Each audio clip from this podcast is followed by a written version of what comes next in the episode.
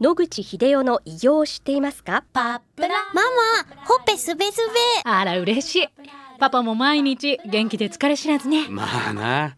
おばあちゃんも近所で若いと評判だよ。おかげさまで。おじいさんいつまでも健康で幸せですね。うん。野口英世の医師により開発されたパプラール。老化や万病のもと活性酸素を分解してあなたの健康を守ります80年のロングセラー使い続けた人が知っている安心の品質と効果。その悩みいつまで我慢しますか？お問い合わせは東洋厚生製薬所または武蔵野製薬へ。白川先生おはようございおはようますございます。今週もお話をどうぞよろしくお願いいたしよろしくお願いいたますします。先週のお話はい。で定期検査のあり方が変わっていくかもしれないという話を伺いました、そこでもう少し詳しいお話をお願いいたします、遺伝子検査のお話をさせてもらいました。で、例えば膵臓がん、肺がん、それから大腸がんについては、もう日本ではある程度のお金を出すと、それを非常に早期に見つけることができるという段階まで来ています。毎年ですね、今の定期健康診断に一人1万いくらとかものすごいお金をかけてやってるわけです。その健康診断の項目は、もう何十年も前から変わっていなくって、脳卒中や心臓病をいかに早く見つけるかという、そういう検査になってるわけです。したがって、心臓の悪い人、その他の人は、早期に見つけて、じゃあ治療しましょうってことでいいんですが、今の死因の1位は癌です。定期健康診断でやっている項目を、いくら一生懸命やったとしても、これで癌を見つけるのはほとんど不可能です。っていうのは癌に関する項目が一つもないんですね。だから、それに1万いくらも使うんであれば、超音波エコーと画像診断だけにするとかですね。あるいは遺伝子検査をいくつかやってみると。主な癌10個でだいたい8割9割の頻度をカバーできてるわけです。そうすると、例えば今年膵臓がんの検査をしたとなると、何年間かはいきなりでかい膵臓がんができるということはありえないわけです。1年に2つぐらいがんの検査で数万円使ってやったとしても5年かけてぐるっと回ってれば非常に初期のがんをあればどれかを見つけるという可能性があるので資本的投入としてもこっちの方がメリットが大きいわけですね。ですからもういい加減に今の定期健康診断の項目はやめて肺のレントゲンもやってますけどもこれやっても私もここへ来て3年一生懸命検診をやってます。そんなに数は多くないですけども、何百人やっても肺がん一人もありません。で、あの30年呼吸器の医者をずっとやってましたけど、それで見つかった人って1人か2人で、その人たちももうボコッとした塊があって、残念ながら病院に送りましたけど、皆さんお亡くなりになってます。ですので、早期発見の意味がほとんど成り立っていません。今の死因の1位が癌であるならば、内容も思い切って同じコストにするんであればした上で、どういう内容にしたらいいかをそろそろ考えないと、何百万トンという血液を毎年吸血鬼のように取りながら、全然癌を早期発見することに何にも役に立っていないというのであれば、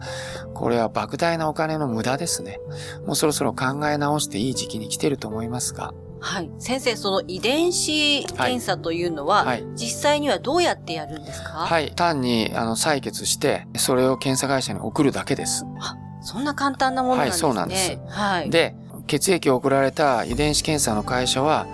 その血液を遠心して、血液の血清の成分の中に、フリー DNA と言いますけども、細胞由来の DNA があるわけです。それを遺伝子医学の、まあ、手法を用いて引っ掛け上げてきて、それを見つけるということになるわけです。普通は遺伝子断片というのは血液の中に漏れてこない細胞の中にしかないんですね。ところが、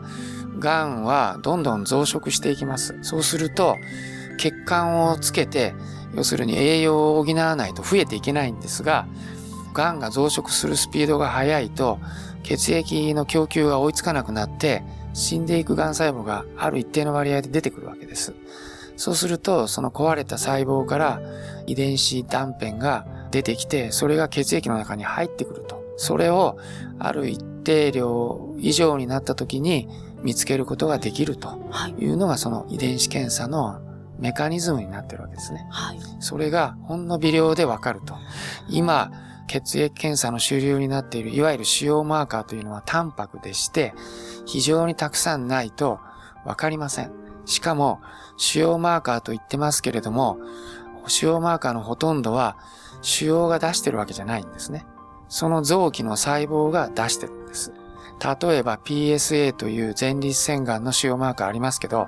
これは前立腺がん細胞が出してるのではなくて、前立腺細胞が出してるんですね。前立腺が肥大しても PSA は上がっちゃうんです。で、30年前にこの PSA が導入された時は、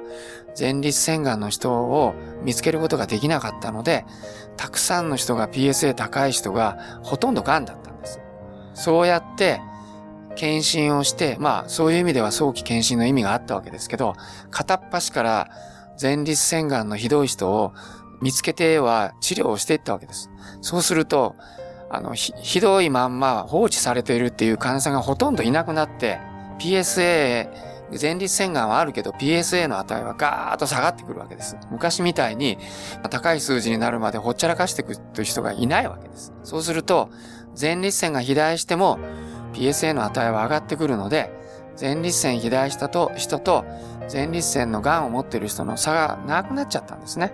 それで、もう欧米諸国では PSA の役割は終わったということで測ってないんです。ところが、日本では泌尿器科がまだ意味があるということで治療の是非を決めていると